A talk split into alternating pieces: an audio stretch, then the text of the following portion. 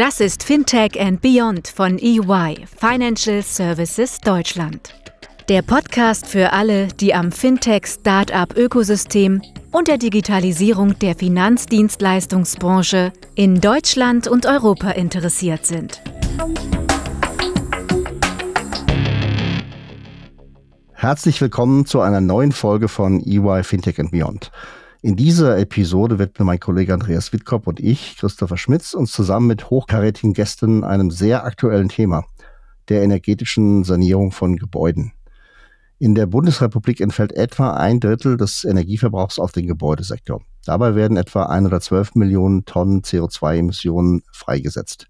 Diese Menge soll auf 67 Millionen Tonnen reduziert werden und bis zum Jahr 2045 sogar auf Null. Das Gebäudeenergiegesetz, kurz GEG, e soll dafür den Rahmen setzen. Die Novelle des GEG, e in der Presse häufig auch als Heizungsgesetz bezeichnet, wurde Anfang September im Bundestag nach langen Verhandlungen verabschiedet und Ende September gab es dann auch vom Bundesrat grünes Licht dafür. Damit ist das Gesetz am 1. Januar 2024 im Wesentlichen in Kraft getreten. Viele Fragen bleiben allerdings weiter offen. Zum Beispiel die Auswirkungen auf Immobilieneigentümer und die Baubranche. Die praktischen Auswirkungen der neuen Regelung auf Immobilieneigentümer, Bauunternehmer und Handwerker, insbesondere in Bezug auf Finanzierung, Baukosten und Verfügbarkeit von qualifizierten Fachkräften, sind noch zu klären. Der Geltungsbereich und die kommunale Wärmeplanung. Das Gesetz gilt unmittelbar zuerst einmal nur für Neubaugebiete. Bei Bestandsbauten ist eine kommunale Wärmeplanung abzuwarten, die schrittweise kommen soll. Ob dieser Umfang reicht, um die eigentlichen Ziele des Gesetzes im gesetzten Zeitraum zu erreichen, ist offen. Die Rolle der kommunalen Wärmeplan und deren Einfluss auf die Umsetzung des GEG, insbesondere in Bestandsgebäuden und Neubauten außerhalb dieser Neubaugebiete, bedarf weiterer Erklärung. Wie und wann diese Pläne erstellt und umgesetzt werden, ist auch noch nicht vollständig definiert. Dritter Punkt die Übergangsfrist und Ausnahmeregelung. Es gibt für die einzelnen Szenarien unter Übergangsfrist und Ausnahmeregelung, insbesondere für bestehende Heizungssysteme. Wie diese konkret umgesetzt werden und welche sozialen Härtefälle berücksichtigt werden, bleibt auch in Teilen noch offen. Das sind noch nur einige Punkte, die wir heute mal ansprechen wollten, aber wir sehen, ähm, das Thema ist sehr breit äh, und die Gesetzgebung ist noch nicht ganz am Ziel.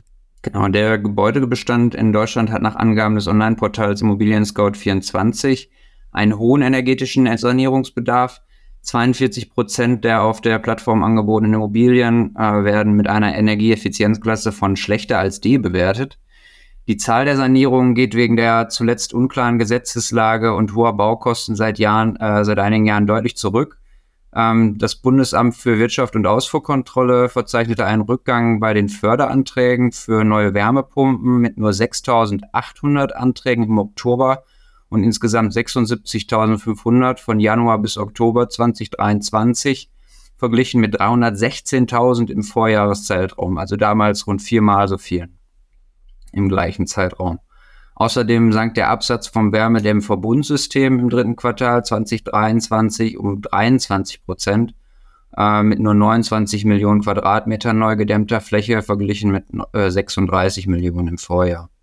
Auch Fördermittel für die energetische Sanierung waren zuletzt äh, schnell ausgeschöpft. Nicht zuletzt war das ganz neu aufgelegte Programm zur Förderung von Solaranlagen, Speichern und äh, E-Autos innerhalb von nicht einmal zwei Tagen mit 33.000 bewilligten Anträgen ausgeschöpft.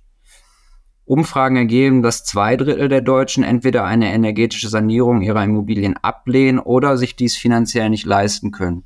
Und ein Viertel bevorzugt einen Umzug und Verkauf ihrer Immobilie, statt eine energetische Sanierung durchzuführen. Ja, es gibt äh, viel zu besprechen. Ne? Das, das kann man, glaube ich, aus den bisherigen Einlassungen äh, herauslesen. Und wir haben dafür tolle Gäste bei uns im Podcast. Wir haben heute zu Gast zum einen Philipp Tillissen. Philipp ist Direktor Produktmanagement bei der KfW und dort eben auch für die Förderprogramme mitverantwortlich. Wir haben den Mario Taten. Mario ist Vorstand äh, bei der äh, Bausparkasse Schwäbisch Hall und beschäftigt sich auch schon intensiv seit vielen Jahren mit diesen Themen. Und zuletzt Jürgen von der Leer. Jürgen von der Leer ist Head of Strategy und ESG bei der ING und äh, denke auch das Thema Sanierung von Gebäuden ist ein Thema, was ihn äh, schon seit einigen Jahren beschäftigt. Herzlich willkommen auch von meiner Seite. Dann haben wir wirklich eine sehr spannende Runde. Bitte stellt euch doch kurz vor. Philipp, möchtest du vielleicht starten? Als Förderbank des Bundes steht die KfW bei den äh, Diskussionen rund um das GEG und Förderprogramme auf dem Mittelpunkt. Ähm, stelle dich und die Rolle der KfW im Kontext der energetischen Sanierung und des GEG bitte kurz vor. Ja, vielen Dank, Andreas, mache ich gerne. Vielen Dank auch erstmal, dass ich hier heute bei dem Podcast äh, dabei sein darf. Äh, mein Name, wie gesagt, Philipp Tillison. Ich bin schon seit einiger Zeit, seit 2005 in der KfW in unterschiedlichen Funktionen tätig ähm, und verantworte jetzt hier auch äh, seit einigen Jahren das Produktmanagement äh, für unsere inländischen Förderprogramme. Und dazu gehören eben auch die Förderprogramme im Bereich Gebäude und Wohnen. Ähm, ich denke, die Rolle der KfW äh, bei dem Thema Sanierung ist relativ klar. Wir sind die Förderbank äh, des Bundes. Die äh, KfW unterstützt die Bundesregierung bei der Erreichung ihrer politischen Ziele. Und ein zentrales politisches Ziel ist eben die CO2-Neutralität im Gebäudesektor äh, zu erreichen. Und ein Instrument, ja, neben weiteren, um dies zu unterstützen, sind äh, Förderprogramme, für die wir äh, beauftragt werden und äh, die wir mit meiner Abteilung und in der KfW dann umsetzen und durchführen und an den Markt und an die Bürgerinnen und Bürger bringen. Vielen Dank. Mario, als Bausparkasse hilft die Schwäbisch Hall Eigentümern zum Beispiel bei der Finanzierung von Sanierungsmaßnahmen. Stelle bitte auch dich kurz vor und erkläre, welche Rolle das GG für die Schwäbisch Hall spielt. Ja, guten Morgen auch von meiner Seite. Danke dir, Andreas. Mario Taten, mein Name. bin im Vorstand der Bausparkasse als Chief Customer Officer, unter anderem für die Themen Produktmanagement, digitale Kanäle und noch vieles mehr zuständig. Und ja, das GEG, aber auch generell das Thema energetische Sanierung sind für uns von einer extrem hohen Bedeutung.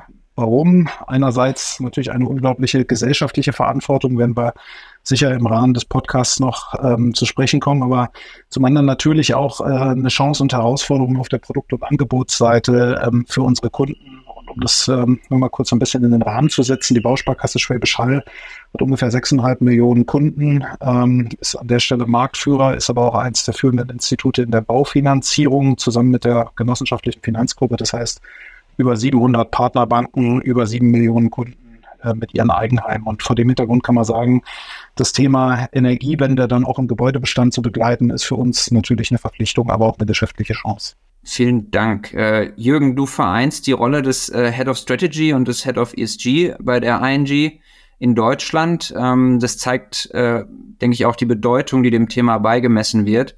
Ähm, stelle dich bitte auch kurz vor und erkläre, welche Rolle das GG für die ING spielt. Ja, vielen Dank, Andreas, und herzlich willkommen alle auch von meiner Seite. Ja, Jürgen von der Leer mein Name und in der Tat, ich bin verantwortlich für Strategie und Nachhaltigkeit bei der ING. Und insofern ähm, beschäftigt mich natürlich sehr, sehr stark die Frage, wie können wir A, unseren Commitments, die wir abgegeben haben, beispielsweise im Rahmen der Net Zero Banking Alliance, gerecht werden. Das heißt, sozusagen unser Kreditportfolio entlang des äh, Pathways zu Net Zero steuern. Und äh, insofern ist natürlich die Dekarbonisierung unserer Kreditportfolio ein großes, großer Aspekt meiner Tätigkeit. Und äh, in dem Kontext spielt Baufinanzierung eine der wesentlichen Rollen. Und hier geht es natürlich um die Frage soziale Verantwortung auch, definitiv, aber auch die Frage, wie können wir die richtigen Produkte und Services für unsere Kunden zur Verfügung stellen, um sie letztendlich auch zu einer entsprechenden jetzt im Wohnbereich Modernisierung motivieren zu können, vor allen Dingen sie dabei unterstützen zu können. Super, vielen Dank. Dann starten wir rein ins Thema.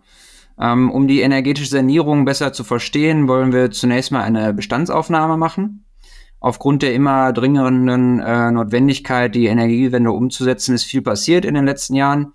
Ähm, was wurde denn bisher erreicht und äh, wo stehen wir? Äh, vielleicht Mario, wenn du starten möchtest. Ich versuche mich mal einer ganz kurzen Antwort, weil ich glaube, allein mit der Bestandsaufnahme könnte man vermutlich äh, eine geraume Zeit verbringen. Ich glaube, vorneweg, ähm, Chris Andreas, ihr habt schon eine Menge gesagt zur Bedeutung des Wohngebäudebestands als zentralen Hebel, um die Klimaziele der Bundesregierung zu erreichen. Ähm, mal, wenn man nur mal ein Beispiel nimmt, ungefähr ein Drittel der, der Wohngebäude in Deutschland sind in den zwei schlechtesten Energieeffizienzklassen. Das sind mehrheitlich Ein- und Zweifamilienhäuser, damit typischerweise eben auch eher in den ländlichen Gebieten. Und wenn man darauf schaut, dass ähm, die Wohngebäude insgesamt einfach für eine einen massiven Teil des CO2-Ausstoßes in der Bundesrepublik stehen, dann ist hier ein zentrales Handlungsfeld und äh, natürlich auch eine Herausforderung, etwas zu leisten. Ja, wo sind wir? Ich glaube, man kann schon beobachten, dass in den vergangenen Jahren die Dynamik um selektive einzelne Gewerke deutlich zugenommen hat. Wir haben das Thema der PV-Anlagen, wir haben das Thema der Wärmepumpen, ähm, die in ihren Installationszahlen deutlich zugenommen haben. Ich glaube auch die, das gesellschaftliche Bewusstsein ist gestiegen, aber gleichzeitig ähm, sind wir noch lange nicht in so einer stabilen Dynamik, die uns auch irgendwo auch nur annähernd in Richtung der Klimaziele bringt. Um mal eine Zahl zu nennen, wir haben eine Sanierungsquote von unter einem Prozent per annum im Wohngebäudebestand. Wir bräuchten knapp zwei Prozent, also mehr als eine Verdopplung, um die Klimaziele auch nur annähernd zu erreichen. Da sind wir meilenweit von weg und der Trend zeigt zumindest im Moment leider erstmal eine gegenteilige Richtung. Das habt ihr jetzt auch aufgezeigt. Die Bestellungen an PV-Anlagen und Wärmepumpenmarkt gehen eher zurück. Unsere Kundenbefragungen, aber das werden Jürgen und Philipp vielleicht auch nochmal kontrastieren können, zeigen auch eher, dass das Bewusstsein hoch ist, aber leicht rückläufig und die Verunsicherung einfach groß. Das heißt ganz klar, es ist alles andere als ein Selbstläufer, dass wir auch nur annähernd in die Nähe der Klimaziele kommen. Da gibt es eine Menge zu tun. Ja, vielen Dank, Mario, für die erste Einwertung. Ähm, eine zentrale Rolle bei der ganzen äh, Klimaveränderungen, auch dem Bewusstsein, aber auch natürlich der, der Willigkeit von Bevölkerung und, und Bauherren dort zu investieren, ist natürlich äh, in der Regulierung und Gesetzgebung zu finden. Ähm, vielleicht, Philipp, eine Frage an dich. Ähm, da bist du ja sicherlich der, der am besten berufen in der Runde. Worüber sprechen wir denn konkret, wenn wir von Regulierung und Gesetzgebung im Kontext der energetischen Sanierung reden? Ähm, welche relevanten Regulierungen jetzt mal neben dem GEG e wurden denn umgesetzt? Und ähm, was ist so dein, dein Resümee dieser letzten äh, Jahre? Gut, ich glaube, vielleicht jetzt mal allgemein, immer dann, wenn wir darüber sprechen, äh, welche äh, Regulierungen und gesetzliche Grundlagen und so weiter gibt es ähm, äh, im Hinblick auf äh, das Thema Sanierung. Ja, da muss man erstmal sagen, dass äh, alle Vorschriften, äh, die hier relevant und schlagend werden, irgendwo den Energiebedarf äh, von äh, Gebäuden äh, beschreiben, äh, reglementieren und hier gesetzliche Regelungen letztendlich vorsehen. Konkret äh, für die Bestandsgebäude heißt das, dass immer dann, wenn man saniert, wenn man anbaut, wenn man ausbaut oder wenn technische Anlagen in Gebäuden verändert werden, gibt es eben äh, Vorgaben, gesetzliche Vorgaben, damit die energetische Qualität äh, von Gebäuden äh, verbessert wird. Das ist auch alles überhaupt nicht neu. Die erste Wärmeschutzverordnung äh, hat es bereits vor ähm, 47 Jahren gegeben, nämlich äh, 1977. Ähm, und auch damals äh, war schon das Ziel eben äh, die Steigerung äh, der Energieeffizienz äh, der Gebäude ähm, und zum Teil eben auch schon in Richtung an Erneuerbare, wobei das dann eigentlich deutlich später kam. Dann hatte es äh, diverse ordnungsrechtliche Grundlagen gegeben in den Jahren und äh, zuletzt hatten wir bis 2019 ein Energieeinspargesetz, dann die Energieeinsparverordnung und eben das Erneuerbare Energienwärmegesetz. Und der Gesetzgeber ist dann hingegangen in 2020 und hat äh, diese drei Verordnungen in das GEC, in das Gebäudeenergiegesetz äh, gepackt. Und das war ein großer Schritt nach vorne im Hinblick äh, der Vereinfachung oder Vereinheitlichung der gesetzlichen Grundlage. Und das, was jetzt passiert ist, ist eben äh, die erste große Novellierung des GEC äh, zum 1.1.24. Äh, und natürlich gibt es daneben, wenn man auf Bauverordnung und ähnliches guckt, auch alle möglichen gesetzlichen Grundlagen, auch auf europäischer Ebene, aber das GEC äh, ist hier schon äh, die ganz wesentliche Verordnung in Deutschland. Ja, vielen Dank, ähm, Philipp. Ähm, jetzt ist ja das GEG, ich würde mal sagen, so wie es in, äh, in seinen Weg in die Gesetzgebung gefunden hat, hat ja, glaube ich, jetzt nicht Benchmark. Ja. Der Prozess äh, der Diskussion, sei es auf parlamentarischer Ebene, sei es auch in den Ausschüssen, ähm, sei es aber auch natürlich in der, in der Gesellschaft an sich, ähm, war, glaube ich, von durchaus ähm, interessanten Wendungen geprägt, ähm, was ja auch dazu geführt hat, dass die, dass etwas verzögert an eingeführt wurde. Vielleicht Frage an dich, Jürgen. Ähm, welche Bedeutung hat denn das GEG so in der Form, wie es jetzt verabschiedet wurde? Und wir haben natürlich bei den Verbrauchern ehrlicherweise, und das zeigt sich auch in den Zahlen, ne, eine massive Verunsicherung während des Prozesses und auch nach der, nach der Umsetzung dann in der parlamentarischen Diskussion und im Beschluss im Bundestag und im Bundesrat gesehen. Ähm, Ist das gerechtfertigt, dass die Verbraucher unsichert, verunsichert sind oder wie siehst du das?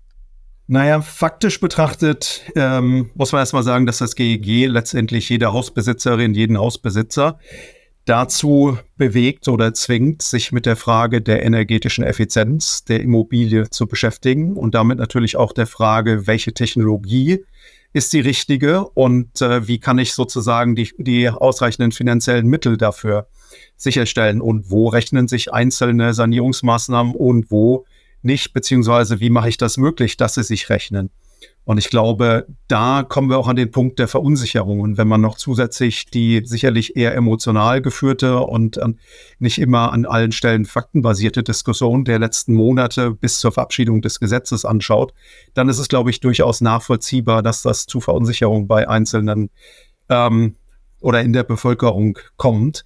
Ähm, letztendlich obsiegt es allen beteiligten Partnern und dazu zähle ich uns als Bank natürlich auch in besondere Verantwortung, dazu beizutragen, entsprechend äh, Informationen zur Verfügung zu stellen und Wege für den Kunden aufzuzeigen. Und äh, ich glaube, da gibt es viele komplexe Fragestellungen, die es insgesamt ähm, gemeinsam zu lösen gilt.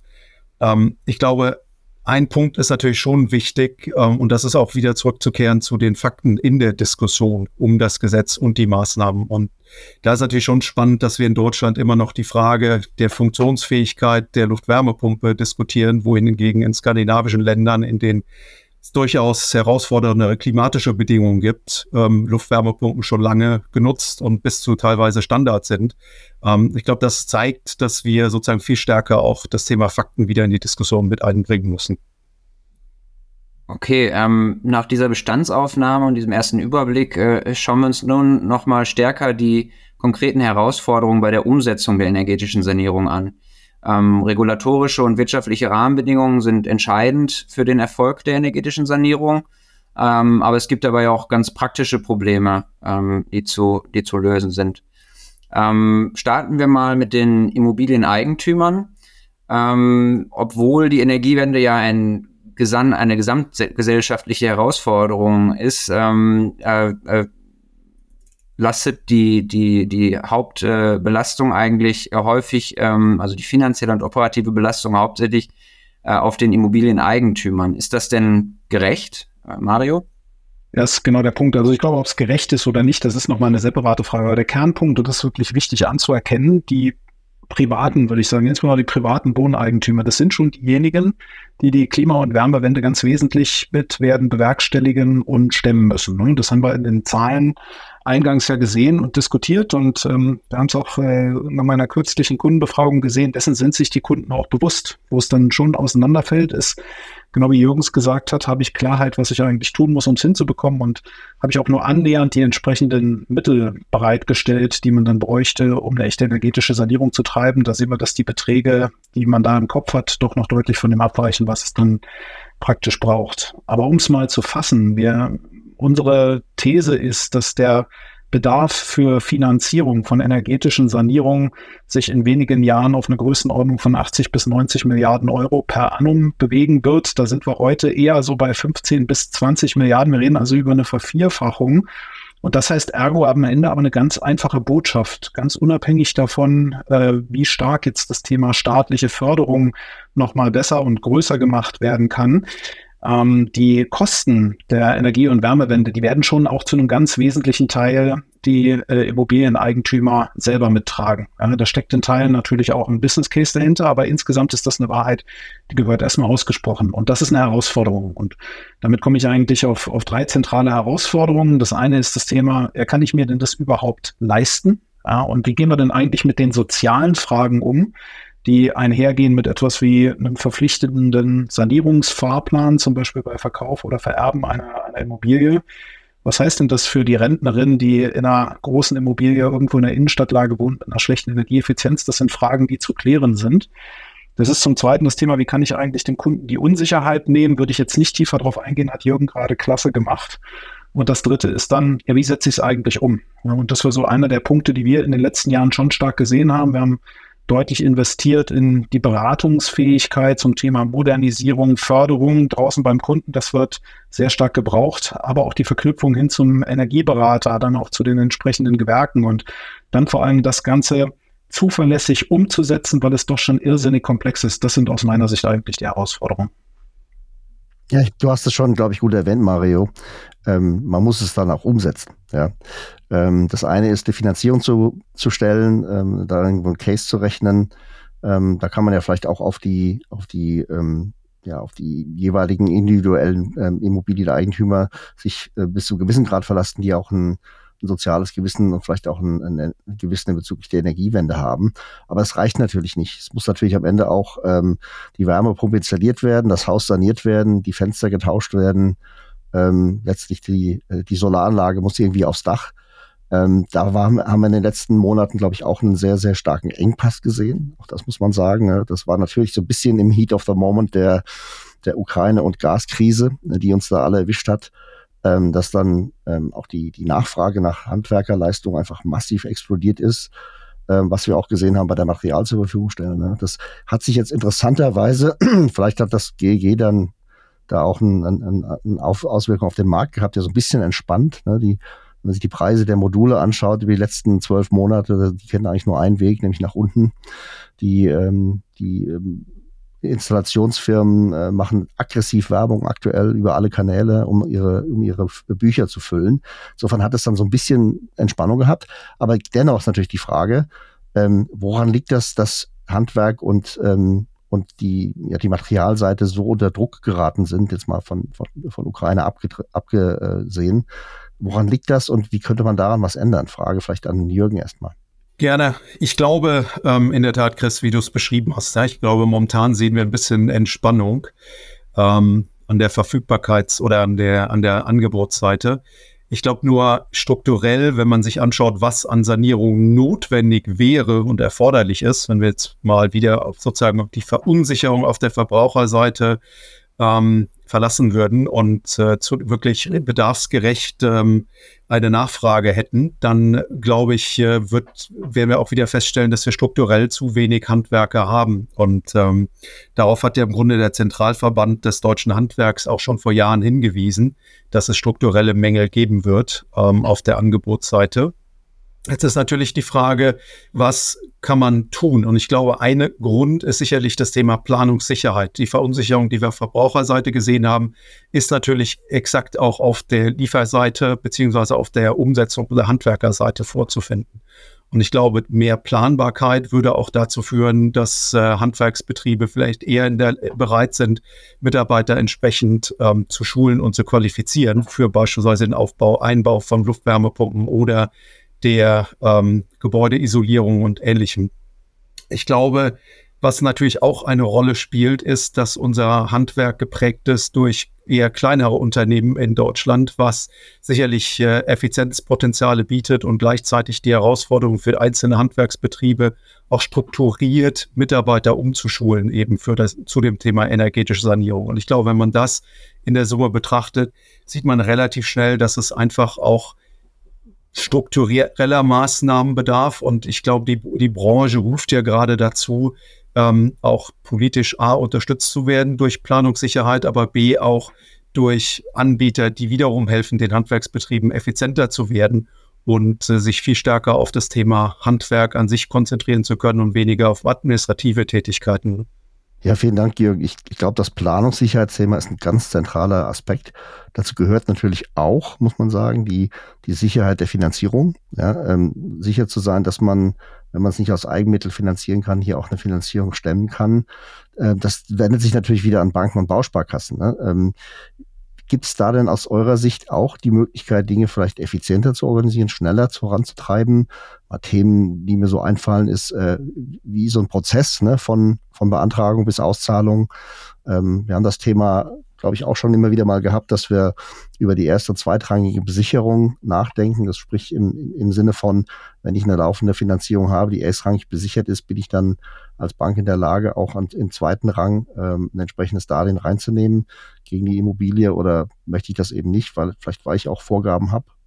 Ähm, aber vielleicht, Mario, aus deiner Sicht mal die, die, das zu kommentieren wäre super. Ja, ich, ähm, also äh, faire Frage. Ich glaube, die Herausforderungen für, für die Finanzdienstleister sind im Moment vielfältig. Ob wir schon wirklich an der Stelle rein der Prozessoptimierung sind, ähm, können wir vielleicht gleich nochmal diskutieren, weil ehrlicherweise, wenn ich so drauf gucke, erwischt uns das Thema im Moment ja zunehmend oder zunächst noch aus der Regulatorik als Finanzdienstleister. Ne? Also seien das Fragestellung der Anforderungen rund um Daten, die rund um äh, Neukunden in der Baufinanzierung oder auch Bestandskunden zu erheben sind, die weit über das Thema Energieeffizienzausweise hinausgehen.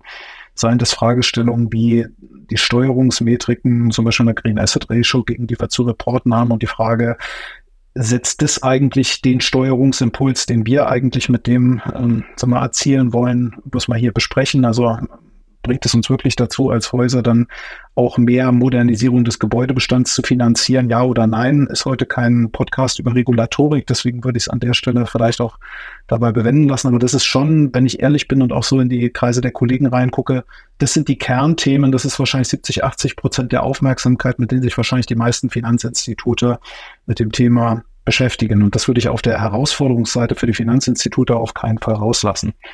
Wenn man dann in die Frage schaut, äh, was braucht es denn jetzt eigentlich, um den Kunden ihre Unsicherheit zu nehmen und auch Finanzierung sicherzustellen, dann ist ein schlanker Prozess sicher das eine. Da geht mit Sicherheit auch noch was in der, in der Produktpalette, weil wir haben ja hier ähm, im Endeffekt einen Finanzierungsbedarf, der anders liegt als die klassische Baufinanzierung. Deutlich kleinere Tickets, ähm, braucht auch eine schnelle Zusage, hat aber gleichzeitig auch eine Förderkomplexität mit drin, dementsprechend auch ein potenzielles Falschberatungsrisiko und darf natürlich nicht so teuer sein wie eine Konsumentenfinanzierung. Also wenn man all diese Dinge mal zusammennimmt, dann reden wir da über etwas, wo äh, mit Sicherheit noch nicht alle Anbieter in der Bundesrepublik, äh, wir eingenommen, schon perfekt aufgestellt ist, jeden Kundenbedarf zu bedienen. Also da gibt es sicher produkt- und prozessseitig etwas zu tun.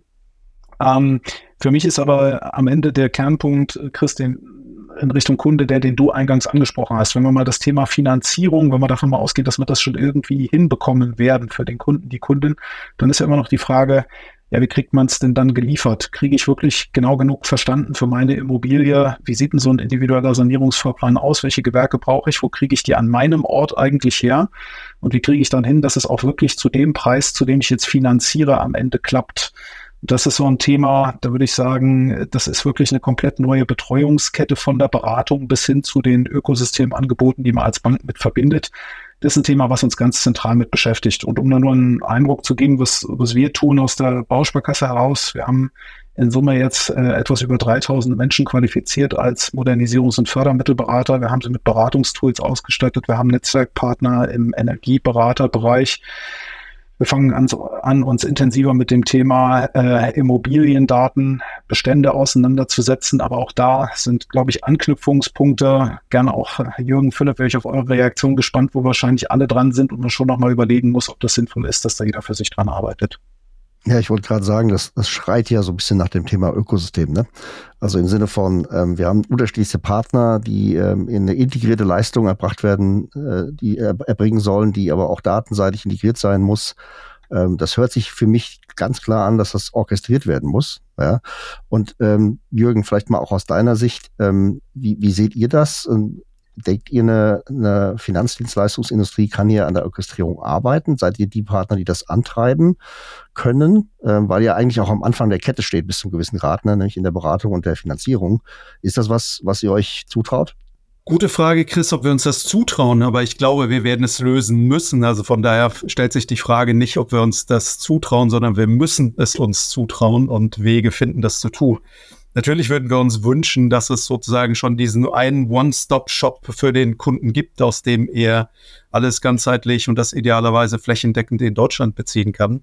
Da wir das nicht haben, müssen wir uns sozusagen der Rolle stellen als Bank. Und äh, für uns beginnt das natürlich ähnlich, wie es Mario auch beschrieben hat, schon bei der Frage, schaffen wir das, den Kunden zu identifizieren, der Sanierungsbedarf hat. Da sind wir bei der ersten Frage, ähm, Datenverfügbarkeit in Deutschland, anders als das meine niederländischen Kollegen dann immer wieder ansprechen, die natürlich an ein zentrales Register ähm, zur Gebäudeeffizienz in, in Niederlande gewohnt sind, haben wir das in Deutschland nicht. Das heißt, wir müssen erstmal mühsam bei dem Kunden ähm, Energieausweis oder EPC-Label einsammeln.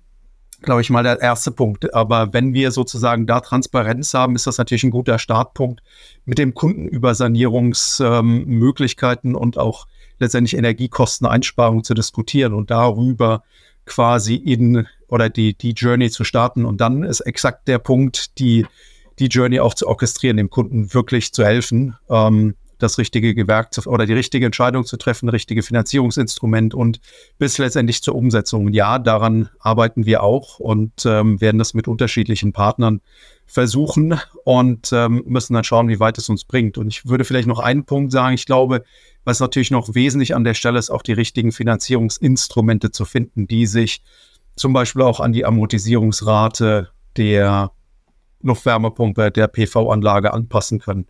Und das in der Tat, wie es ja auch von euch schon angeklungen ist, schlank, kosteneffizient. Und das ist natürlich nicht ganz ohne Herausforderung. Ähm, auch da werden wir sicherlich ähm, regulatorische Rahmenbedingungen würden oder eine Erleichterung würde helfen. Jetzt müssen wir mit der Situation, so wie sie es heute leben, und schauen, dass wir das zum Beispiel auch in unbesicherte Kredite reinkriegen und entsprechend darstellen können. Zu annähernd gleichen Konditionen wie eine Baufinanzierung. Ja, das wird natürlich sehr spannend werden. Da bin ich gespannt, wie die Antwort der, der Banken, Bausparkassen auf diese Themen sind. Jetzt ist natürlich die, die Förderung äh, der Vorhaben in der Energiewende eben auch ein ganz wichtiger Aspekt. Äh, ähm, ähm, wir haben gesehen, wie Fördermittel ausgeschöpft werden können, in welcher Geschwindigkeit die teilweise auch wahrgenommen werden. Ob sie dann immer den erreichen, der eigentlich Ziel der Veranstaltung war, weiß man natürlich nicht bei solchen Geschwindigkeiten. Aber als Förderbank ist natürlich die KfW hier ganz zentral im Auftrag des Bundes unterwegs auch der Länder. Ähm, ihr habt da eine sehr zentrale Rolle, Philipp. Wie ist denn aktuell die Situation bei der KfW und was sind denn aus eurer Sicht denn neben dieser, ja, diesen ständigen Auf und Ab und der, der Verunsicherung in der Bevölkerung denn die Herausforderungen mit der energetischen Sanierung? Ja, ich glaube, viele der Herausforderungen, die von Jürgen und Mario jetzt schon beschrieben äh, wurden, treffen natürlich eins zu eins auch auf die äh, KfW zu und äh, auch auf die Förderprogramme der KfW. Denn auch äh, wenn wir in Richtung Förderung schauen, äh, ist ja das A und O, dass die Programme äh, einfach sind und äh, dass auch die Prozesse zur Beantragung und so weiter einfach sind. Jetzt kann man sich natürlich die Frage stellen, wenn man drauf guckt, das ist für viele alles andere als äh, einfach. Ähm, und äh, das liegt natürlich daran, wir haben eben schon drüber gesprochen, äh, äh, Regulatorik, gesetzliche Rahmenbedingungen. Äh, hier geht's auch um enorme Haushaltsmittel, ja, große Budgets, die hier äh, für die Förderung verwandt werden. Und da müssen wir natürlich innerhalb dieser Rahmenbedingungen dann eben auch äh, darauf achten, äh, dass das alles äh, vernünftig und sauber äh, passiert. Ähm, und äh, das führt dann eben dazu, um zu gucken, äh, wie können die, die, die, die Fördermittel eigentlich in ihre beste Verwendung kommen, äh, dass wir dann schon eben auch gewisse Rahmenbedingungen haben, die wir einfach einhalten müssen. Grundsätzlich äh, schauen wir aber schon, wie können wir eigentlich die höchste Fördereffizienz äh, erzielen. Das heißt, mit wie viel Euro äh, aus dem Bundeshaushalt äh, kann äh, jetzt in diesem Bereich, wie viel CO2 eingespart werden. Und da ist es völlig klar, dass möglichst viel Komplexität und Overhead äh, rausgenommen werden sollte, beziehungsweise da, wo es nicht möglich ist, dass wir äh, die Kunden äh, oder die an Förderung interessierten Bürgerinnen und Bürger dann auch eben bestmöglich äh, beraten. Und äh, das ist ganz, ganz zentral äh, für die KfW, Einfachheit Beratung. Ähm, und dann ist es aktuell natürlich so, dass die äh, Förderkulisse sich in den vergangenen Jahren auch äh, ja, deutlich äh, geändert hat. Und äh, das ist für uns als Durchführer äh, dann natürlich auch extrem herausfordernd. Also wenn ich nur auf 2023 schaue, 2022, 2023, da haben wir schon äh, im Bereich der Sanierung unsere Förderung grundlegend neu aufgebaut. Wir haben ja unser Flagship-Förderprogramm äh, Bundesförderung effiziente Gebäude. Da bieten wir im Moment den Sanierungskredit an. Also für die, all diejenigen, die auf ein Effizienzhausniveau kommen. Die Einzelmaßnahmen laufen über äh, das BAFA.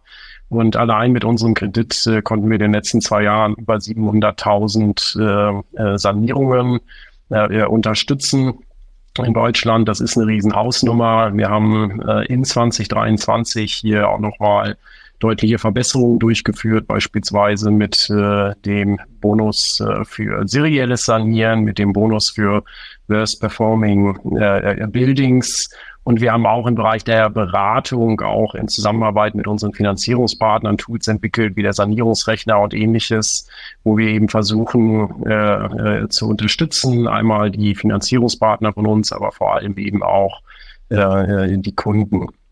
Ähm, jetzt ganz aktuell, äh, wurde schon ein paar Mal angesprochen, steht natürlich vor der Tür die sogenannte, das Heizungsgesetz mit der sogenannten Heizungsförderung. Ähm, äh, das GEC ist in Kraft seit dem 1.1. und ab dem 27.2.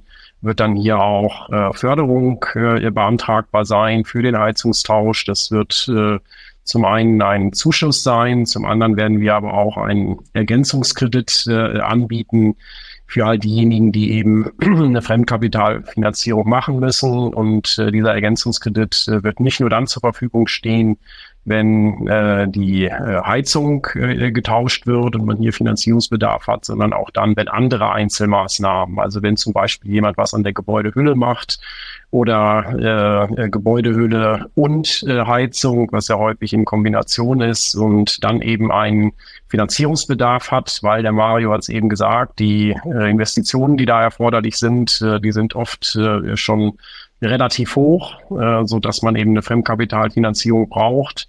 Und äh, da kam immer wieder aus dem Markt, dass man hier eben einen Ergänzungskredit äh, gut einsetzen könnte. Und den werden wir jetzt auch ab Ende Februar anbieten, so dass ich denke, dass wir hier, was die Förderkulisse anbelangt, gut aufgestellt sind. Wir sind darüber hinaus weiteren Förderansätzen im Gespräch äh, mit der Bundesregierung, mit den entsprechenden Ministerien. Da geht es zum Beispiel darum, dass wir auch im Bereich der Sanierung eine soziale Komponente zukünftig möglicherweise berücksichtigen wollen. Das Ganze läuft unter Jung kauft alt, also eine junge Familie kauft sich ein altes Haus, will sanieren, hat hier möglicherweise besonderen Unterstützungsbedarf. Das wollen wir adressieren. Darüber hinaus sind wir im Gespräch im Hinblick auf Förderprogramme zur Umwidmung von Gewerbeimmobilien im, in Wohnimmobilien. Ähm, das sind die Themen, die uns in 2024 dann äh, beschäftigen werden. Und wie gesagt, ist unsere große Herausforderung immer die, den, die politischen Ziele, die da sind, der politische Wille, die Kompromisse, die dann hier geschlossen werden, so zu übersetzen, äh, dass sie dann eben mit Förderprogrammen, dass wir eben dann mit Förderprogrammen im Markt eine höchstmögliche Wirkung äh, hier erzielen können. Und ja, das ist in den letzten Jahren schon deutlich dynamischer geworden. Und ich gehe davon aus, dass es auch in 2024 fortfolgende hier extrem dynamisch bleiben wird. Ja, vielen Dank. Das ist natürlich sehr spannend, was die KfW vorhat. Ähm, man muss natürlich eins sagen, die aktuelle Situation am, am äh, Immobilienmarkt generell äh, mit den entsprechend höheren Zins, Zinsen, den, auch der Verfügbarkeit der Immobilien, ähm, trägt natürlich nicht dazu bei, dass man die Ziele gerade im Neubau schnell erreichen kann. Ja. Ähm, was wir sehen, ist interessanterweise ja eine, eine Attraktivität äh, von, von Immobilien, die saniert werden müssen. Ja. Das ist ja das, was im Grunde momentan äh, im Markt verfügbar ist mit entsprechenden Preisabschlägen, wo man eigentlich auch investieren könnte oder investieren wollte. Aber es braucht natürlich ähm, dafür genau die Sanierung. Ja, insofern äh, ist die Frage, was kann man da eigentlich tun ja, und wie geht's nach vorne weiter? Andreas, da vielleicht nochmal aus deiner Sicht kurz kommentieren. Ja, genau. Wir haben jetzt äh, ja schon sehr viel über die Herausforderungen gesprochen, ähm, aber jetzt so zum, zum, zum Ende des Podcasts vielleicht nochmal stärker auf die Lösungsansätze geblickt. Ähm, ähm, nochmal erstmal den Blick auf die äh, Immobilieneigentümer. Ähm, mit den steigenden Energiepreisen erhöht sich äh, eigentlich ja die Attraktivität von Investitionen in die Energieeffizienz und ener erneuerbare Energietechnologien. Ähm, für viele Immobilienbesetzer bedeutet das, ähm, dass sie durch die energetische Sanierung nicht nur ähm, einen Beitrag zum Umweltschutz leisten, sondern auch, äh, dass eine wirtschaftlich sinnvolle Entscheidung ist. Ähm, gleichzeitig, wie schon erwähnt, stellen die Kosten für Energie und Baumaterialien äh, schon eine Herausforderung dar. Ähm, jetzt wollen wir schauen, wie, wie können wir ähm, hier noch stärker äh, die Immobilieneigentümer unterstützen und, und welche Anreize müssen äh, geschaffen werden. Jürgen, möchtest du vielleicht äh, noch einmal zusammenfassen ähm, aus deiner Sicht, was getan werden muss? Gerne, Andreas. Ähm, ich glaube, dass der erste Punkt ist, wir müssen die Convenience für den Kunden erhöhen. Das heißt, wir müssen im Grunde die Themen aus einer Hand anbieten. Ich glaube, das ist der allererste Punkt. Wir müssen ihm damit sozusagen die Hürde nehmen ähm, der Komplexität und ihm damit auch letztendlich durch die gesamte Journey guiden. Praktisch bedeutet das für uns, wir müssen auf der einen Seite unsere Berater zum Thema energetische Sanierung schulen. Ähm, Zweitens, Philipp hatte ja schon den Sanierungsrechner angesprochen, den wir auch im Einsatz haben. Den müssen wir nicht nur sozusagen in dem reinen Beratungsgespräch anwendbar machen, sondern auch am Ende digitalisieren, sodass das der Kunde auch für sich alleine nutzen kann. Und daraus anschließend müssen wir nicht sozusagen nicht anstoppen an dem Punkt von du solltest, du könntest folgende Sanierung durchführen, sondern hier ist ein konkretes Angebot und hier ist auch jemand, der nimmt dich an die Hand über die komplette Sanierung hinweg ähm, was so, sowohl Fördermittel inkludiert als auch eben das richtige Finanzierungsprodukt seitens, von, seitens der Bank und letztendlich dann auch denjenigen mit ähm, zur Seite stellt, der sozusagen die Baustellenmaßnahme im Extremfall auch bis zur kompletten Umsetzung begleitet. Und, und das sind alles konkrete Ansätze. Ich glaube, wenn man das dem Kunden bieten kann, dann ist schon mal ein großer Teil der Hürde genommen. Ähm, ich glaube, der andere Punkt ist, den wir auch schon berührt hatten in unserer Diskussion, ist eben die Ausgestaltung der Finanzierungsprodukte, die auch durch eine Streckung der Finanzierung auch letztendlich möglich, die, die Wahrscheinlichkeit eines, eines Cashflow-positiven ähm, Finanzierungsmodells ähm, direkt ermöglichen und von daher auch die Überzeugungskraft oder die Möglichkeit, den Kunden zur Sanierung zu überzeugen, deutlich einfacher gestaltbar ist. Mario, du hast äh, dazu auch eine Position, denke ich. Da will ich direkt nochmal einhaken, weil in der Tat Jürgen hat einen ganz wichtigen Punkt angest äh, angestriffen und wichtig ist, dass wir uns einfach dessen bewusst sind. Es ist nicht nur eine Frage von, ist das attraktiv für Kunden?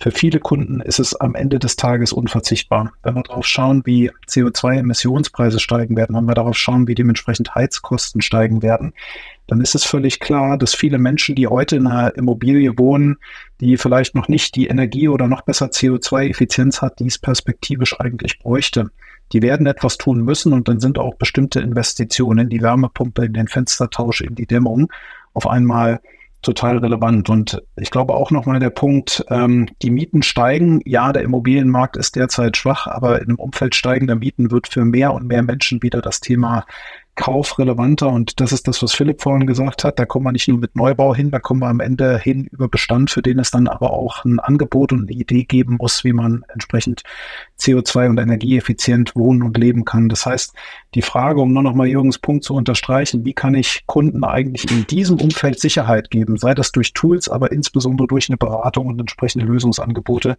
ist aus meiner Sicht ganz essentiell, weil hier geht es nicht nur um eine Chance, sondern hier geht es um eine ganz praktische Sorge für viele Menschen. Kann ich mir energieeffizientes Wohnen eigentlich morgen noch leisten? Ja, sehr spannend, ähm, der Aspekt. Ähm, interessanterweise, ich beschäftige mich auch schon seit geraumer Zeit mit der Photovoltaikanlage, soll ich die mir aufs Dach packen oder nicht? Äh, und jetzt, wenn man sich die, die Payback-Zeiträume anschaut, ne, dann hat sich das in den letzten äh, sechs, acht Monaten von 13 Jahren auf neun oder acht Jahre reduziert, einfach weil auch die, die Faktorkosten nach unten gegangen sind, was wiederum natürlich eine, eine eigentlich einen positiven Ausblick gibt. Trotzdem ist natürlich die Frage, ähm, Jemand muss das Zeug aufs Dach schrauben, jemand muss die Dämmung an die Wand bringen. Ähm, da nochmal die Frage vielleicht an Jürgen. Ähm, was kann man denn auch für die, für die Baubranche tun? Vielleicht auch in der Kooperation mit, äh, mit der Finanzdienstleistungsbranche, um dieses Thema zu verbessern. Na, ich glaube, ich glaube, worunter die Baubranche ja auch an vielen Stellen oder womit sie zu kämpfen hat, ist die Conversion Rate. Kunden, die Anfragen stellen, dann am Ende im, im Zweifel die Finanzierung nicht kriegen und ähm, von ihrem Vorhaben wieder, wieder abspringen. Und ich glaube, je enger sich Finanzdienstleister und ähm, sozusagen Lieferanten oder Hersteller an der Stelle zusammentun und vielleicht qualifizierte Leads an die entsprechenden Hersteller weiterleiten, desto besser ist, glaube ich, auch letztendlich die, die Conversion Rate auf seitens der, der Lieferanten oder Handwerker. Ich glaube, das kann zu, schon mal einen, einen erheblichen Beitrag leisten. Und ich glaube, das andere ist natürlich mit der entsprechenden Finanzierung auch ähm, für die Unternehmen, die letztendlich äh, Produkte oder, oder Services zur Verfügung stellen wollen, auch bereit zu stehen. Das heißt also auch Working Capital ne, für, die, für die Baubranche bereitzustellen, um sicherzustellen, dass hier nicht aufgrund von fehlendem Working Capital am Ende die, die, die Sanierung äh, hängen bleibt. Ja. Vielleicht nochmal an, an, an Mario die, die Frage, Finanzdienstleister können ja auch einen Beitrag leisten, nicht nur, haben wir vorhin schon gesagt, über über die Ausbildung der Mitarbeiter. Was, was siehst du aus deiner Sicht noch, vielleicht auch nochmal mit diesem Blick auf Ökosysteme, wie denn Finanzdienstleister hier hilfreich im Markt äh, eingreifen können? Wir sitzen ja als Finanzdienstleister an einer ganz zentralen Fragestellungen beim Kunden auf den Schoß sozusagen, nämlich der Frage, kann ich mir das alles überhaupt leisten?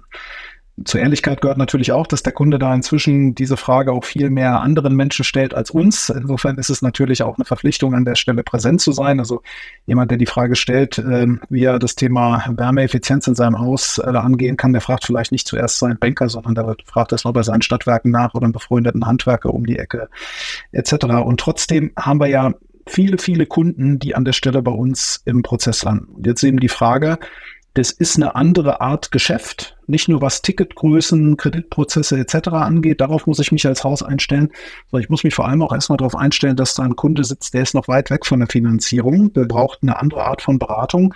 Der braucht aber auch vielleicht äh, einfach ein Stück weit Expertise rund um das Thema Förderung. Als Beispiel gibt ja nicht nur die KfW, gibt ja in Summe über 3000 Förderprogramme, denen sich Kunden gegenüber sehen. Da brauchen sie Unterstützung bei der Frage in meiner Region, mit welchen Handwerkern kannst du das überhaupt machen? Wo sind denn beispielhafte Gebäude, wo man sich das mal anschauen kann und was hat denn das gekostet? Also Themen, wo lokale Expertise relevant werden.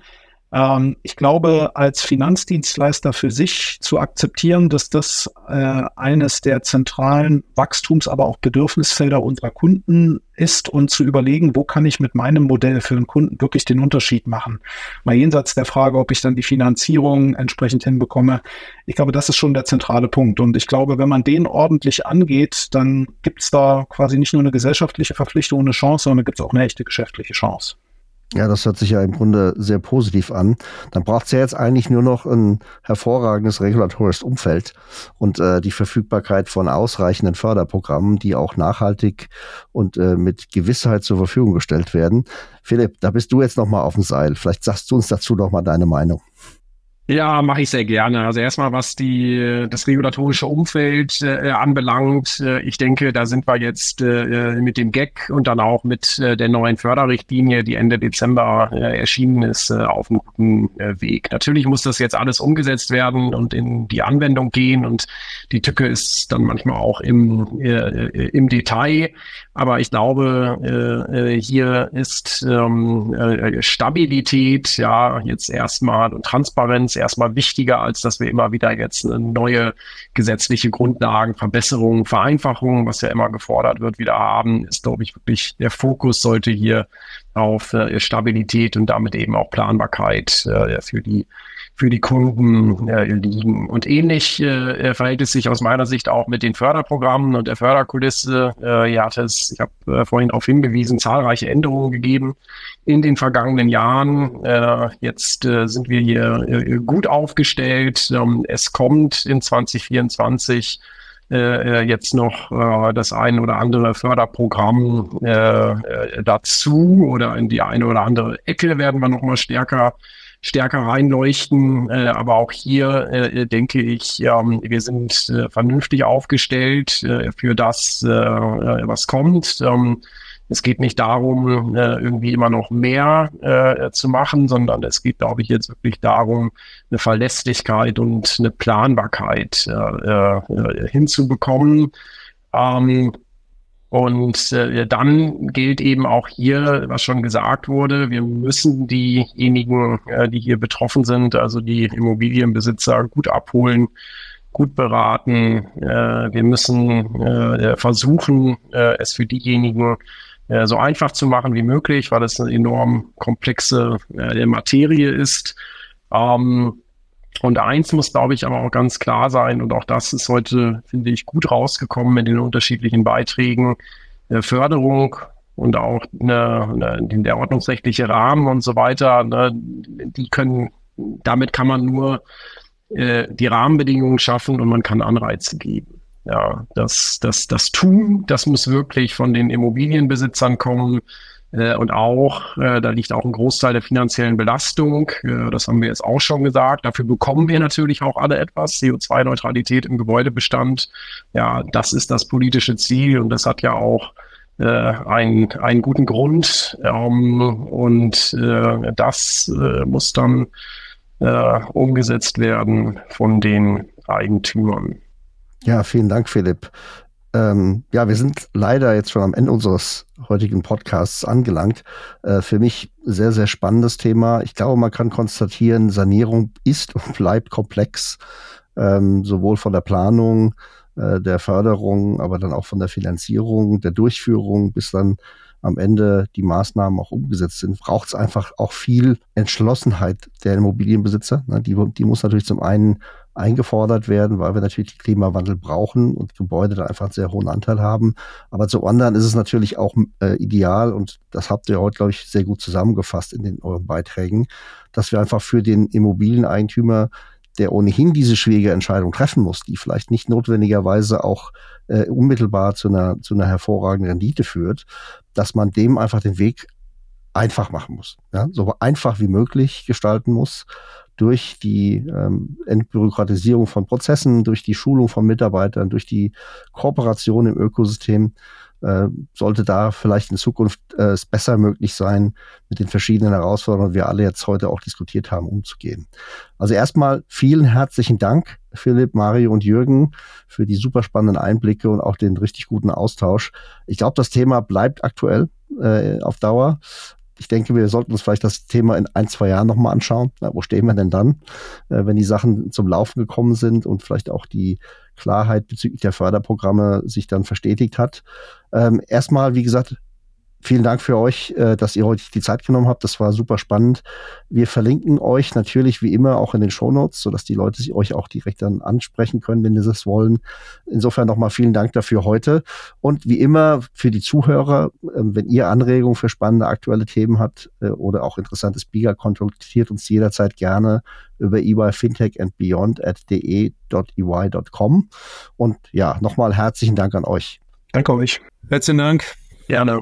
Bis zum nächsten Mal.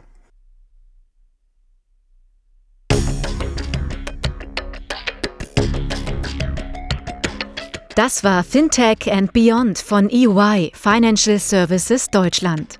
Ihr seid herzlich eingeladen, mit uns die Inhalte des Podcasts zu gestalten. Meldet euch einfach unter der E-Mail-Adresse eyfintechandbeyond.de.ey.com mit Feedback, Vorschlägen oder sonstigen Anregungen.